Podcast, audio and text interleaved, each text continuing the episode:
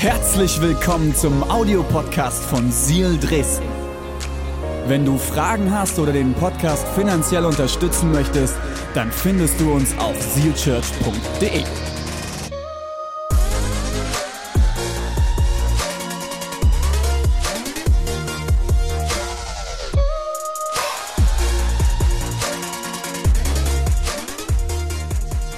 Predigt heute lautet das Geheimnis der Zufriedenheit und eigentlich ist es eine Predigt nur für mich und ihr dürft heute Morgen ein bisschen zuhören, so was ich gerade in meinem Leben erlebe. Und ich möchte anfangen mit einer Geschichte von äh, Kofi Annan, den ehemaligen UNO-Generalsekretär. Und er schreibt in seiner Biografie folgende Begebenheit, die er erlebte. Eines Tages kam sein Schulleiter in die Klasse und hielt ein großes weißes Blatt Papier hoch mit einem kleinen schwarzen Punkt. Und er sagte, Jungs, was seht ihr? Wie aus einem Mund riefen alle Kinder, einen schwarzen Punkt, einen schwarzen Punkt. Darauf sagte der Schulleiter, also hat kein einziger von euch das große weiße Blatt gesehen, dass ihr mir ja nicht mit dieser Einstellung durch das Leben geht. Menschen sind interessante Wesen. Wir tendieren dazu, uns mehr auf das Negative als auf das Positive zu fokussieren. Besonders in Urlaubsorten sind wir Deutsch dafür bekannt, dass wir uns über alles und jeden beschweren. Fast ein Viertel der Deutschen sind mit ihrem Leben unzufrieden, doch gleichzeitig sind wir eins der reichsten Länder dieser Welt. Es gibt einen Planet Happiness Index, der die Zufriedenheit der Länder äh, sich anschaut. Und auf dieser Zufriedenheitsskala liegen Länder wie Costa Rica, Vietnam und Bangladesch ganz weit vorne. Deutschland liegt auf Platz 46 und die USA nur auf Platz 105. Was mir das sagt, Zufriedenheit hat nichts mit Besitz oder Lebensqualität im materiellen Sinne zu tun. Und ich möchte mir mit euch heute anschauen und darüber sprechen, wie wir Zufriedenheit finden in einer toxisch, krankhaft, unzufriedenen Welt. Einige Menschen glauben, dass niemals zuvor es eine Zeit gab in der Menschheitsgeschichte, in der Unzufriedenheit ein größeres Problem gewesen wäre. Denn Denk mal drüber nach. Niemals zuvor hatten Menschen so viel und wollten doch so viel mehr. Wir kaufen Dinge, die wir nicht brauchen, mit Geld, das wir nicht haben, um Menschen zu beeindrucken, die wir nicht mögen. Und mein Ziel ist, mit, mit euch Quellen der Unzufriedenheit in unserem Leben anzuschauen und wie wir das Geheimnis der Zufriedenheit finden. Da lass uns einmal anschauen, woher kommt diese krankhafte Unzufriedenheit eigentlich her? Was sind Quellen für diese Unzufriedenheit? Einige Soziologen sagen, dass die ganzen sozialen Medien eine der größten Quellen für unsere Unzufriedenheit ist, denn dadurch passiert es, dass wir das Leben anderer Menschen sehen, das immer so perfekt aussieht und wir uns wie Versager fühlen. Denn niemals zuvor in der Geschichte konnten wir Beliebtheit so genau messen und vergleichen. Ich meine, als ich noch jung war, da gab's Kevin und Kevin Kevin im Sportunterricht, der konnte nicht Sport, aber Kevin war beliebt, deswegen wurde Kevin immer als erstes gewählt. Und ich dachte, ich wäre gut, aber ich war nicht ganz so beliebt, deswegen war ich eher an fünfter, sechster Stelle irgendwie dran. Aber heutzutage können wir es viel besser messen. Ich habe 287 Follower auf Instagram und äh, der andere hat 492. Ich bin also nur halb so beliebt wie er. Oder mein Bild hat nur 19 Likes bekommen, das davor 12, mein Rekord ist 33. Aber wenn Pastor René etwas postet, kriegt er Likes im dreistelligen Bereich. Das ist nicht fair. Und so vergleichen wir unser Leben und schlussfolgern, jeder andere hat ein so viel interessanteres und besseres Leben als wir. Und je mehr wir uns mit anderen vergleichen, umso weniger sind wir zufrieden mit dem, was wir haben. Und das ist für mich die erste Quelle der Unzufriedenheit, unsere Eifersucht. Jemand definierte einmal Eifersucht wie folgt.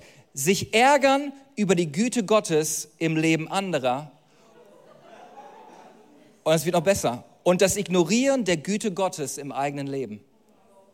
Sich ärgern über die Güte Gottes im Leben anderer und das Ignorieren der Güte Gottes im eigenen Leben. Studien an zwei Universitäten in den USA haben untersucht, was passiert, wenn Studenten für eine halbe Stunde auf Social Media unterwegs waren und was für Gefühle sie danach hatten, nachdem sie 30 Minuten auf Social Media, Facebook, Instagram unterwegs waren. Was sie festgestellt haben, war, dass ein Drittel der Studenten sich signifikant depressiv gefühlt haben und Eifersucht als Nummer eins Emotion angegeben haben.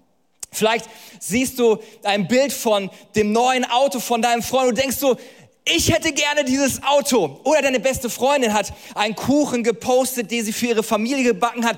Aber du siehst weiter als nur diesen dummen Kuchen. Du siehst diese Küche perfekt aufgeräumt, nachdem sie die ganze Zeit gekocht und gebacken hat. Aber das ist noch nicht mal so schlimm. Du siehst die nagelneuen äh, Küchengeräte und denkst so, den Thermomix wollte ich auch haben. Pff, wer braucht schon den Kuchen? Ich will die ganzen Küchengeräte. Oder du siehst deine Nachbarn schon wieder in Urlaub fahren und du hast dieses Jahr Ferien wieder in deinem Garten gemacht. Oder dein Arbeitskollege, der die Gehaltserhöhung bekommen hat, die Freunde, die sich ein Haus gekauft haben oder die Ferienwohnung auf Sylt. Oder die Frau, die die gleiche Jacke wie du hast, aber ihr steht die gar nicht. Dir steht die viel besser. Und so vergleichen wir uns. Und je mehr wir uns vergleichen, umso unzufriedener sind wir über unser eigenes Leben. Sprüche 14, Vers 30 sagt Folgendes. Schaut mal her. Eifersucht ist Eiter in den Gebeinen. Eifersucht ist Eiter in den Gebeinen, deswegen sollten wir Eifersucht loswerden. Eine zweite Quelle der Unzufriedenheit ist Vergesslichkeit. Unsere menschliche Seele leidet an Amnesie. Was bedeutet das? Martin Luther sagt es folgende, Hammer-Zitat, Martin Luther, ich feiere ihn. Er sagte folgendes, nichts wird langsamer vergessen als eine Beleidigung und nichts eher als eine Wohltat. Das könnt ihr auf jede Beziehung reinnehmen. Schatz, damals, vor fünf Jahren oder vor 15 Jahren hast du das und das gesagt. Nichts wird langsamer vergessen als eine Beleidigung und nichts eher als eine Wohltat.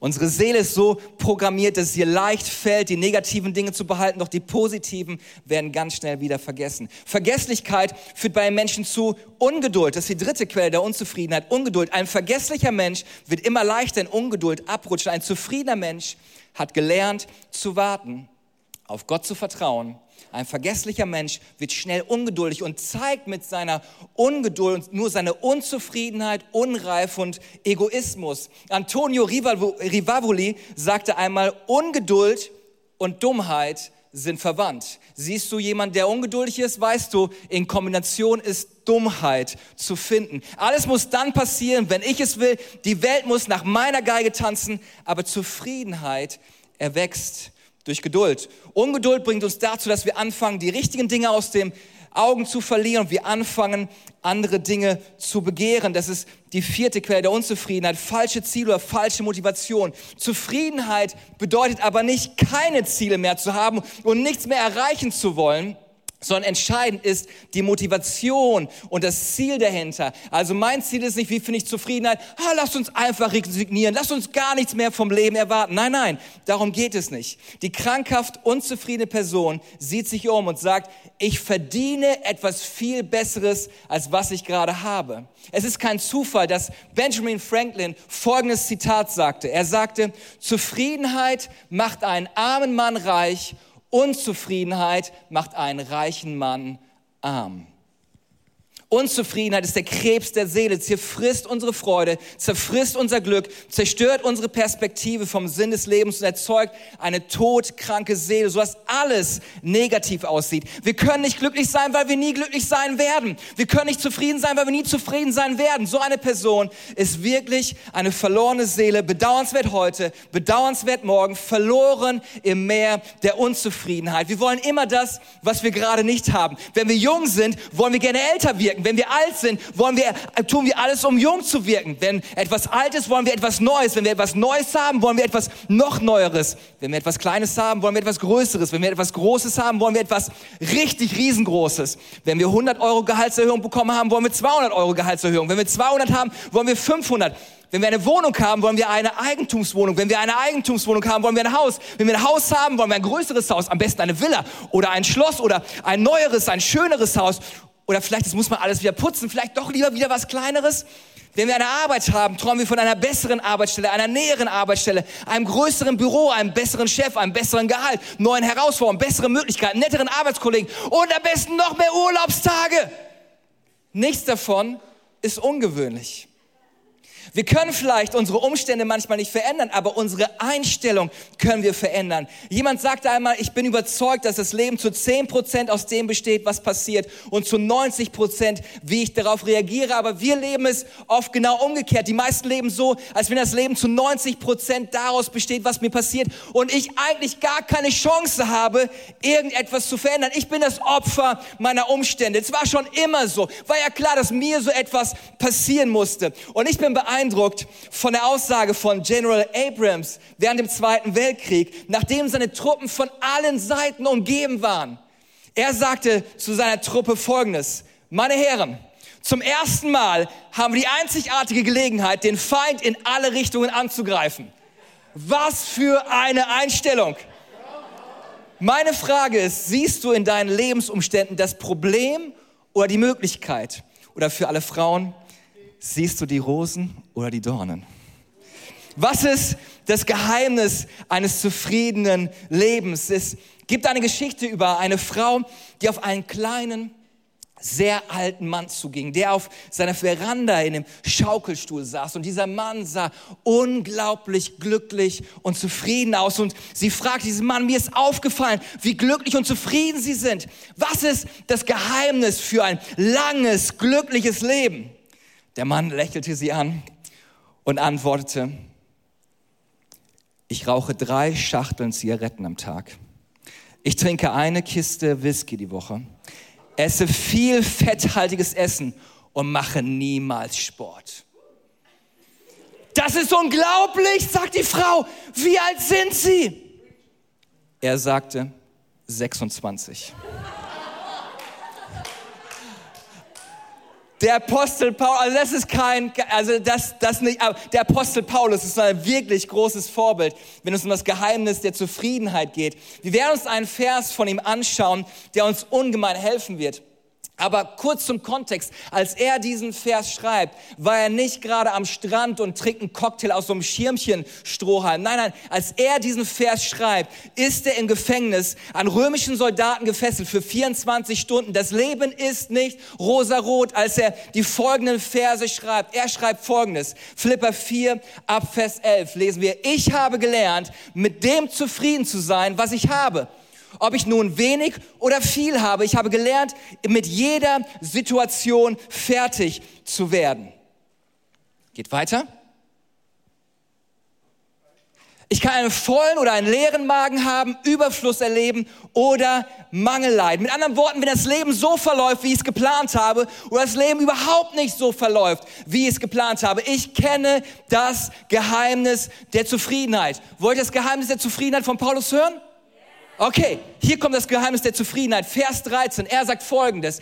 Denn alles ist mir möglich durch Christus, der mir die Kraft gibt, die ich brauche. Alles ist mir möglich. Das Geheimnis der Zufriedenheit ist nicht zu finden in dem, was ich habe oder nicht habe. Das Geheimnis der Zufriedenheit finde ich in Christus und Christus allein. Das Geheimnis der Zufriedenheit ist Jesus Christus und seine Kraft, die in mir liegt. Jetzt denken einige, war ja klar, wir sind in der Kirche.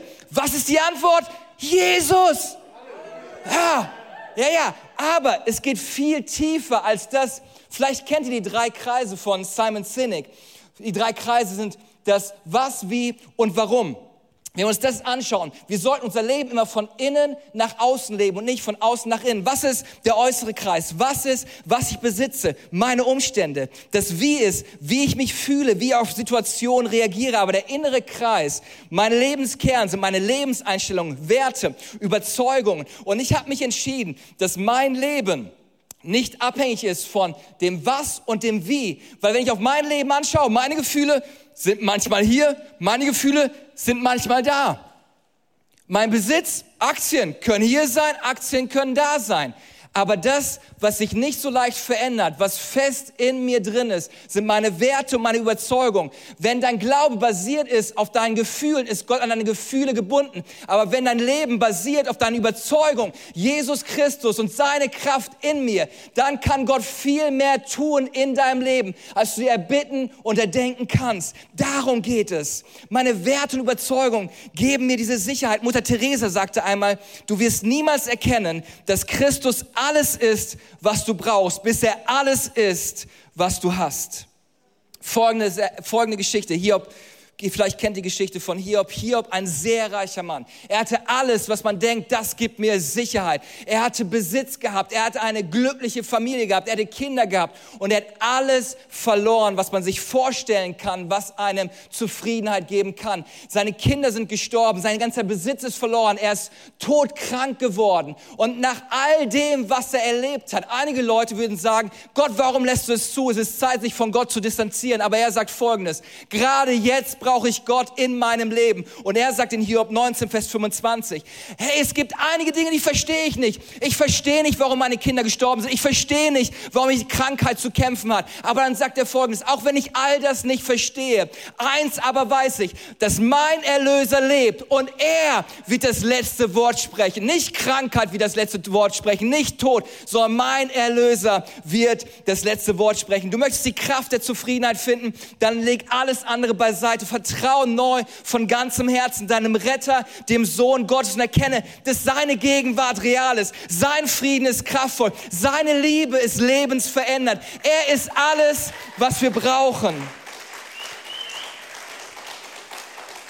Du kannst so viel Likes und Follower bekommen, wie es nur geht. Du kannst dir alle materiellen Dinge kaufen, die man sich nur wünschen kann. Aber wenn du nicht Jesu Liebe und seine Kraft in deinem Leben hast, wirst du nie echte Zufriedenheit finden. Du wurdest für die Ewigkeit geschaffen. Und es gibt nichts, was diese Sehnsucht in dieser Welt stillen kann. Wenn Christus nicht alles ist, was du brauchst, wirst du immer mit einem Feind zu kämpfen haben, der sich Unzufriedenheit nennt und Eifersucht wird dein Herz und deine Seele zerfressen. Aber was bedeutet das praktisch? Ich gebe euch zwei Dinge, die wir tun können, damit wir Zufriedenheit finden in einer krankhaft unzufriedenen Welt. Die erste Sache, die wir tun können, um Zufriedenheit zu finden. Wir werden durch die Kraft Gottes aufhören, uns zu vergleichen. Wir werden durch die Kraft Gottes aufhören, uns zu vergleichen. Die Bibel drückt es wie folgt aus. 2. Korinther 10, Vers 12 sagt es folgende. Ich würde niemals wagen zu behaupten, dass ich so bedeutend bin wie die Leute, die fortwährend ihre Wichtigkeit betonen. Sie vergleichen sich nur untereinander und messen sich nur aneinander. Wenn wir das tun, ist es welche Dummheit. Wenn du dich vergleichst, sagt der Apostel hier, ist, es ist Dummheit. Andy Stanley sagte einmal, es gibt nie etwas zu gewinnen, wenn wir uns vergleichen.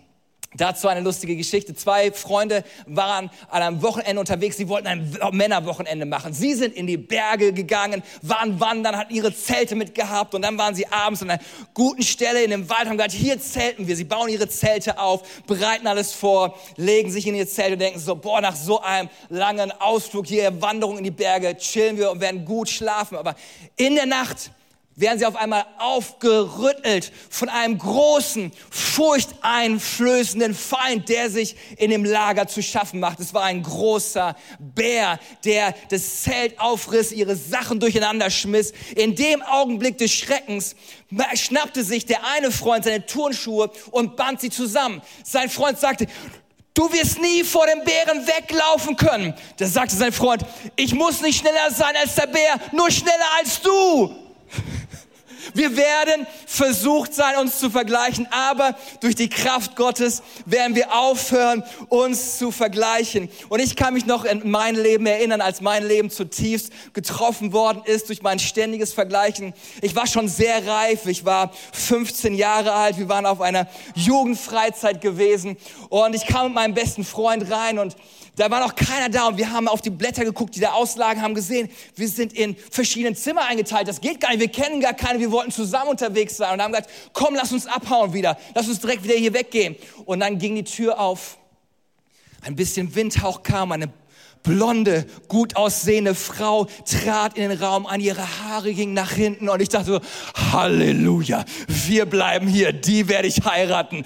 Und das war klar, wir bleiben hier und dann am Abend, als wir Abend gegessen haben, kam diese wunderschöne Frau an unseren Tisch und sie wollte uns gerne kennenlernen, weil wir die einzigen Neuen da waren und sie sagte, hi, äh, woher kommt ihr? Und mein Freund kommt aus Argentinien und ich so, ja, deutsche Kartoffel. Also, naja, konnte nicht mithalten. Naja, dann sagt sie, ja, und äh, habt ihr Geschwister und so? Und er sagt, ja, eine Schwester. Und ich sagte, sechs Brüder. Deswegen, egal ob die Predigt gefällt oder nicht, leg dich nicht mit mir an. Ich hole meine Brüder. Und ich dachte so, hey, da kann ich mithalten. Und dann kamen immer mehr Fragen und ich habe so gemerkt, boah, ist echt schwierig. Und dann sagt sie, hey, ich liebe es zu tanzen. Und ich so, boah, jetzt müsste ich echt lügen. Und mein Freund, ich meine Argentinier, hey, der kann alles Tango, Salsa und keine Ahnung was. Und dann kam das Totschlagkriterium. Sie schaute nicht mich an, sondern meinen Freund und sagte, kannst du mir helfen, den Abend vorzubereiten? Und ich war echt enttäuscht. Ich habe mich so ins Zeug gelegt, irgendwie damit zu halten. Und nach vielen Jahren der Seelsorge und Aufarbeitung von diesem Schmerz, der in meinem Herzen ist, habe ich nach einigen Jahren den nächsten Versuch gewagt und sie gefragt, ob sie sich vorstellen könnte, ein Leben mit mir zu teilen. Und sie hat ja gesagt. Und ich bin seit 19 Jahren mit ihr verheiratet. Wir haben zwei Kinder. Wer zuletzt lacht, lacht am besten. Wir werden versucht sein, uns zu vergleichen, doch durch die Kraft Gottes werden wir aufhören, uns zu vergleichen. Warum? Schaut euch mal folgende Bibelstelle an. Jakobus 3, ab Vers 14 lesen wir das folgende. Da heißt es, wenn ihr aber von bitterem Neid und selbstsüchtigen Ehrgeiz erfüllt seid, dann rühmt euch nicht damit weise zu sein. Das wäre eine Lüge. Denn Neid und Eifersucht haben nichts mit der Weisheit von Gott zu tun, sondern sie sind irdisch gottlos und teuflischen Ursprungs. Neid und Eifersucht sind irdisch, gottlos und teuflischen Ursprungs. Denn wo Eifersucht und selbstsüchtiger Ehrgeiz herrschen, führt das in die Zerstörung und bewirkt alle möglichen schlechten Taten.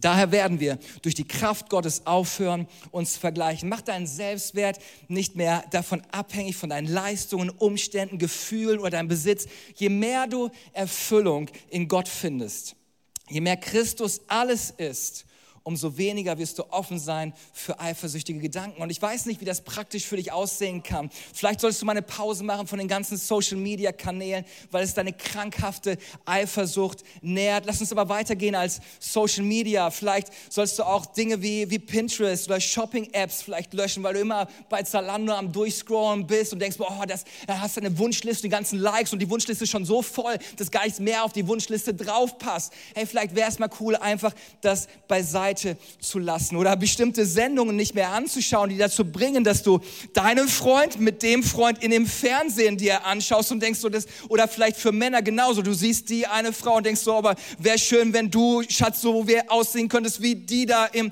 Fernsehen. Also vielleicht schau, was ist das, was nährt meine krankhafte Eifersucht? Wir werden aufhören, uns zu vergleichen, weil es gottlos ist, unser Leben zerstört und uns unzufrieden und leer zurücklässt. Und das Zweite, was wir durch die Kraft Christi tun werden, ist, wir werden eine dankbare Lebenseinstellung kultivieren. Wir werden eine dankbare Lebenseinstellung kultivieren und vielleicht kann die Band schon nach vorne kommen. Das Problem der Unzufriedenheit sind nicht unsere Umstände oder Gefühle, sondern unsere Einstellungen. Sprüche 15, Vers 15 sagt es folgende. Für Niedergeschlagenen ist jeder Tag eine Qual. Ja, einige von euch kennen solche Menschen. Einige von euch sind solche Menschen. Stups nicht deinen Nachbarn an, okay? Und das sind die Leute, die sagen, boah, ey, heute ist echt ein harter Tag. Heute bin ich irgendwie mit dem falschen Bein aufgestanden.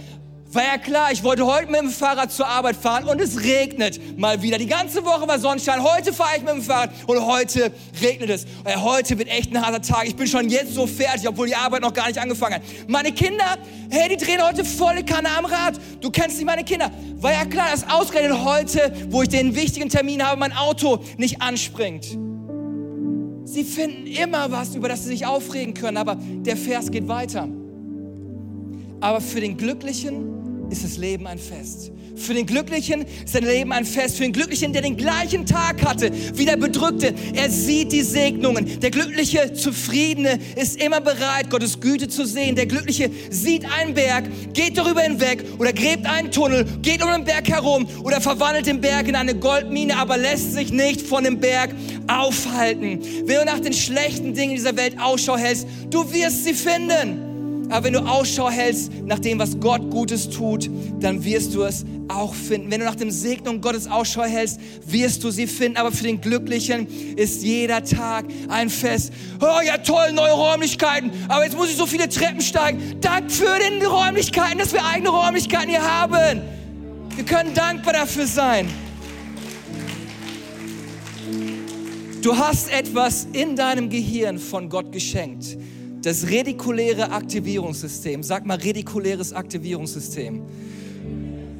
Für alle Schüler, ihr könnt euren Biologieprofessor damit wegbeamen. Das redikuläre Aktivierungssystem funktioniert wie folgt. Ich sehe all das, auf das ich mich vorbereitet habe, das zu sehen. Für alle Frauen, ihr wünscht euch ein Baby. Auf einmal sind alle schwanger oder alle laufen mit dem Kinderwagen umher. Für alle Männer, ihr braucht den neuen Wagen. Alle, ihr seht nur noch den Wagen. Deine Frau denkt so, du hast doch gerade erst einen neuen Wagen gekriegt, aber ihr braucht den neuen Wagen für, für alle Schüler und Studenten. Ich brauche das neue iPhone.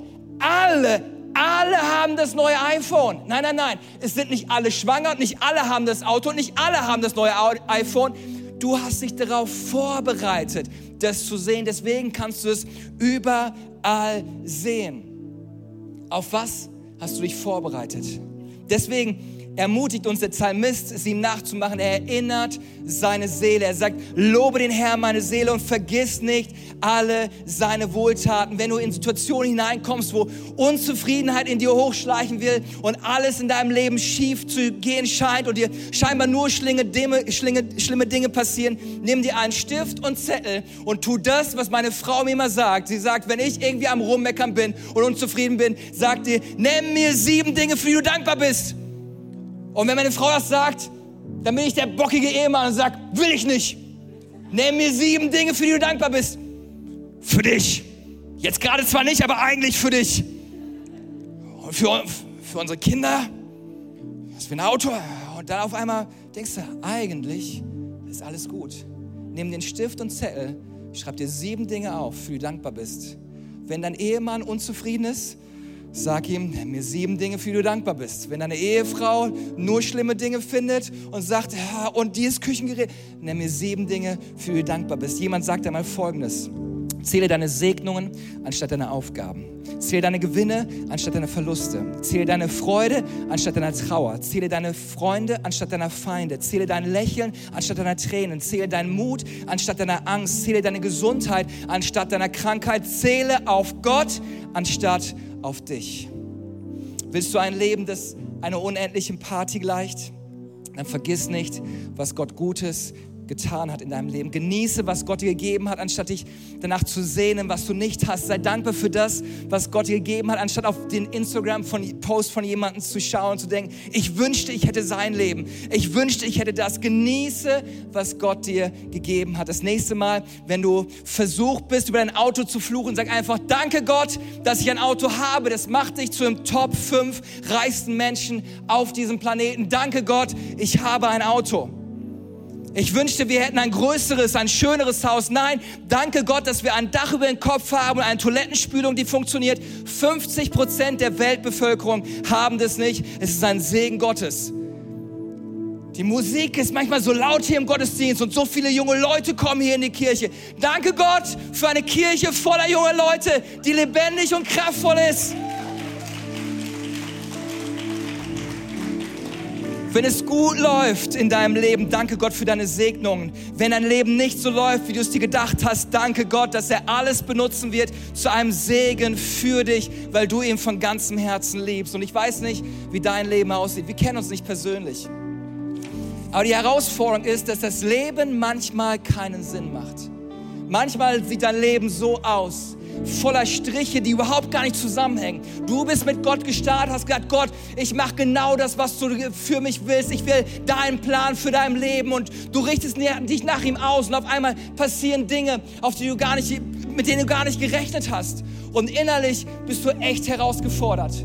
Gott, wo bist du in all dem? In dem ganzen Chaos, in, den ganzen, in der ganzen Ungewissheit. Gott, warum lässt du das zu? Gott, wo warst du? Das Leben macht keinen Sinn.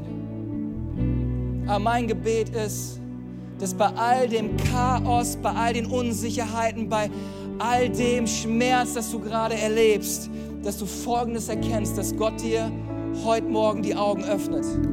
Weil wenn du ganz genau hinschaust, dann zieht sich ein roter Faden durch dein Leben. Und du wirst erkennen, dass J, E, S, U, S in deinem Leben präsent ist. Jesus ist da ob du ihn fühlst oder nicht. Gott ist nicht an deinen Gefühlen gebunden. Gott ist nicht an deine Umstände gebunden. Sprüche 29, Vers 18 sagt folgendes. Wenn Menschen nicht sehen können, was Gott tut, dann stolpern sie über sich selbst. Du kannst über all diese verschiedenen Striche stolpern, weil du sagst, das macht doch gar keinen Sinn. Oder du kannst sagen, Gott, in all dem, wo bist du? Während du im Krankenhauszimmer sitzt oder in der Arztpraxis sitzt und auf die Diagnose wartest. Gott, zeig mir, wo bist du? Gott, ich brauche dich jetzt an meiner Seite. Ich bin dankbar für die Steuern, die ich zahle, denn es bedeutet, dass ich Arbeit habe. Ich bin dankbar für meine Kleidung, die mir nicht mehr passt, denn es bedeutet, ich habe genug zu essen. Ich bin dankbar für meinen Schatten, der mir bei der Arbeit zuschaut, denn es bedeutet, ich bin draußen in der Sonne. Ich bin dankbar für einen Rasen, der gemäht werden muss, für Fenster, die geputzt werden müssen und Gartenzäune, die repariert werden müssen, denn es bedeutet, ich habe ein Zuhause. Ich bin dankbar für den freien Platz am anderen Ende des Parkplatzes, denn es bedeutet, ich bin fähig zu laufen. Ich bin dankbar für die hohe Heizrechnung, denn es bedeutet, dass mir warm ist. Ich bin dankbar für all die Beschwerden über die Regierung, denn es bedeutet, dass wir Pressefreiheit haben bin dankbar für die Frau, die hinter mir im Gottesdienst immer schief singt, denn es bedeutet, dass ich hören kann. Ich bin dankbar für die Berge an Wäsche, die gewaschen und gebügelt werden müssen, denn es bedeutet, dass meine geliebte Familie in der Nähe ist. Ich bin dankbar für den Wecker, der früh am Morgen klingelt, denn es bedeutet, dass ich lebe.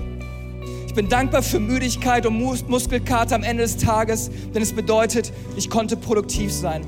Ändere deine Perspektive und kultiviere Dankbarkeit in deinem Leben.